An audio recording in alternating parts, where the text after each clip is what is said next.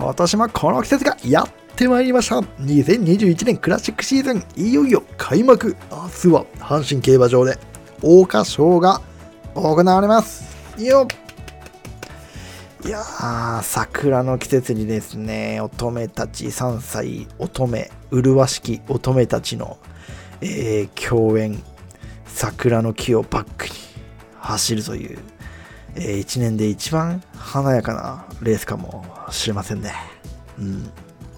あの、先ほどですね、競馬予想 TV を、まあ、見てたんですけども、あの、三重春さんもおっしゃってましたが、あの、阪神競馬場のね、本当馬場造園家の皆さん、すごいですよね。このね、もう年々桜が散るのが早くなってるのに、あんなに桜がまだ咲いてるんですもんね。うん、素晴らしい。ほんと素晴らしい。ほんとありがとう。うん。阪神競馬場といい、あの、甲子園球場といいですね。本当あの、造園化レベルが高いと思います。うん。なんかこう言うと、東京の方が、東京とかあっちの方がですね、レベル低いような言い方になってますけども、全然そんなことなくて、あの、ほんとね、馬場造園家の皆さん、ありがとうございます。なんのこっちゃ。はい。大賀賞のお話でございます。お聞きいただきありがとうございます。えー、申し遅れました。競馬リテラシー古城委員会委員長のドアイと申します。ひらがなでドアイです。はい。よろしくお願いします。ということで、早速行きましょう第81回大賀賞阪神競馬場第11レース芝の、えー、外回り 1600m の競争で行われます。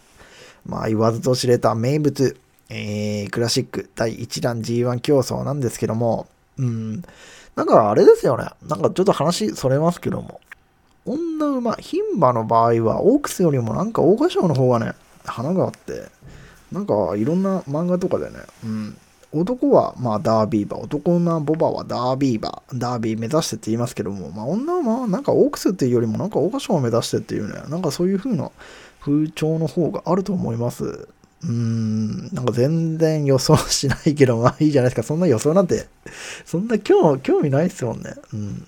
で競馬の話をダラダラするのが僕どっちかというと好きなので、なんかそういった感じでやってますけども。あの、巻き場王のね、母ちゃん、あの、緑子って言うんですよ。まあ、突然出てきました。あの、緑の巻き場を、今、あの、グリーンチャンネルでですね、毎週、やってるんですけども、あの、私もですね、見てるんですが、いやー、面白いですね、巻き棒。あれね、緑の巻き棒漫画と違って、アニメだと、あの、オリジナルキャラクターとして、あの、牧場の息子のマサルくんですとか、またカスケードのあの、ホンダリッチファームのですね、うららちゃんっていう可愛い、可愛いげな女の子が出てきたりして、まあ、オリジナルキャラクターがいてですね、若干こう、ストーリーが違ってるんですよ。まあ、それがですね、うん、漫画はずっとたまに読み返したりしてるんですけども、そのアニメとなるとですね、そういったキャラクターたちが生きてきて、で、また最後、全然漫画にはなかったことをやり出すんで 緑の巻き場を、アニメは。まあ、そのあたりもまた期待してて、まあ、全然違う話してるな。うん。で、今、また巻き場をトークまだ繰り返しますけども、この間新馬戦を勝ったところなんですけども、その巻き場の新馬戦は、最後ですね、あの、馬の隙間、馬の前が壁で、その馬と馬との間を駆け抜けるんですね。そうしたら、あの、ジョッキーの山本勘介っていうジョッキーなんですけども、その勘介くんが馬と馬に顔を挟まれてですね摩擦で顔がボロボロになるんですよ。それがですね、この20年以上経った、20年以上どころじゃないな。もっとか25年ぐらいか経って、改めて見ても、まあ、それが面白くてですね。もうグリーンチャンネルウェブの見逃し配信を見ながらですね、もう一人でもゲラゲラゲラゲラ笑ってましたわ。まあ、巻き場は名作ですよ。まあ、まだ巻き場をトークをすると、巻き場を何と言ってもあの、喋るのがね、普通にしゃ馬が喋るのが面白いですよね。ずっと巻き場の話しててすいませんね。あの、本題行きましょう。すいません。また巻き場の話したいので、どっかでやると思います。はい。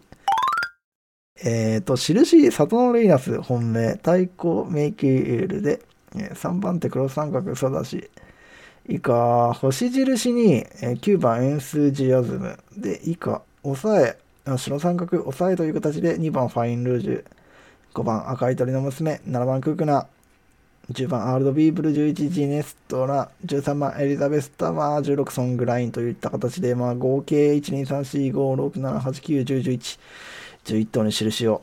打つという、まあ、幅広く、手広く印を打っちゃいましたよ。はい。まあ、1ヶ月1万円でね、こう、買うというコンセプトでやってるんですけども、まあ、サトノレイヤス本命の理由がですね、うん、まあ、あれですよ。毎年ね、終わってみたら阪神ジュメナルフィリーズ組だと言ってませんか？ですよね。うん。なんか終わってみたらね、阪神ジュメナイルフィリーズの掲示板に載ってた組で決まったやんっていうことがね、なんか今までの経験則からしてですね、あるんですよね。あの、一番記憶に残ってるのが、あの、レーヌ・ミノル、リス・グラシュ、ソウル・スターリングで決まった2017年、これ、あの、阪神ジュベナルフィリーズの1、2、3着が逆になった形になるんですけど、これで3連単94,890円ついてますからね。うん。最近は違ってきてるのか、2018年アーモンドアイ、2019年グランアレグリア、2020年デアリングタクト、この辺りはジュベナルフィリーズは出てないんですけども。うん。うーん、でもなんかそんな感じなんだよなと思ったら、まあ、朝田市よりも、まあ、里のレイナーズの方はね、あの、ハーシンジュベナルフィリーズ、あの、本命でですね、まあ、単勝勝負といった形で、まあ、惜しくも花沢2着で敗れたんですけども、うん、ディープインパクトの、えー、なんといってもね、あの、クラシックですよ。うん。黒船よりもディープインパクトでしょう。そして、ルメールジョッキーね、国枝、ルメール、コンビ、うん、もうクラシックの勝ち方分かってると思います。はい。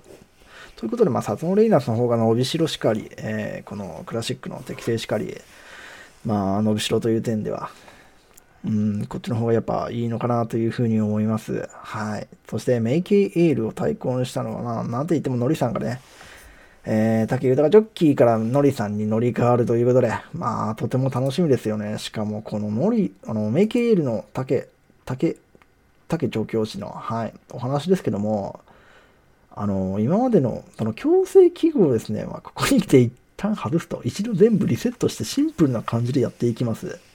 ということで、今までの、そのクロス花側ですか、まあそういったものをですね、外し、あえて外して、もうのりさんに任せると、いや、すごいですね。もうあえて高速具を外す、ドゥルグルグルグルグルグルグルグル、ドゥドゥドゥドゥドゥドゥいや、もう暴走ですね、これ。もう暴走モードですよ。もう暴走からの覚醒なんじゃないですか。ということで、メイケイエールを対抗にしました。まあ、阪神ジュベナルフィリーズ、外外もあっての4着なんで、まあ、いや、ポテンシャルはですね、間違いなく上位ですのでね。うん。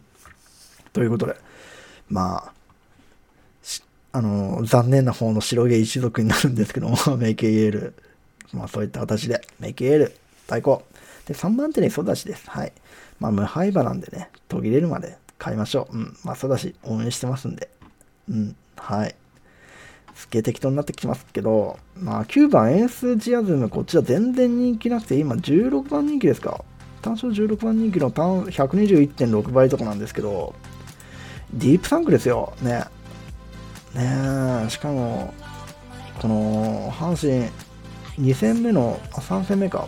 で、まあ、33秒台の足とかね、3戦、4戦目を33秒台の足とか、まあ、阪神、時計早かったのもあるんですけど、うんうん、で、まあ、に切れる足を持ってますので、うん、これ惑星だと思うんだけどな、本当と思って、あの、岩田未来ジョッキーね、うーん、まあ、重賞勝ちも、まあ、してなくて特別勝ちすらもない状況ではあるんですけども、まあ、2、3着に飛び込んでくる可能性は全然あると思います。はい。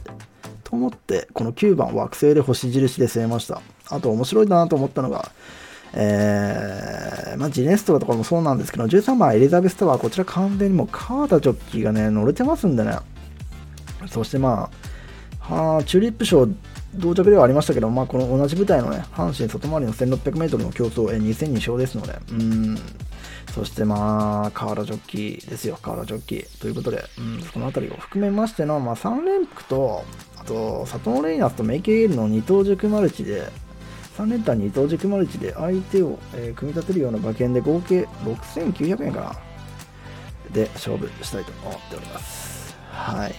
えー、買い目の方をですね、私のツイッター、えー、K バリで、えー KEIBA、RITE、えー、K バリでドアイの、えードアイですね。K ドアイ、えー、K バリテヤシ工場委員会のツイッターのアカウントの方に上げさせていただきますので、まあ、ちゃんと買っておりますよ。ということで、こんなグダグダ、ほんと最後まで聞いていただき、本当にありがとうございますね。では、5分を、またね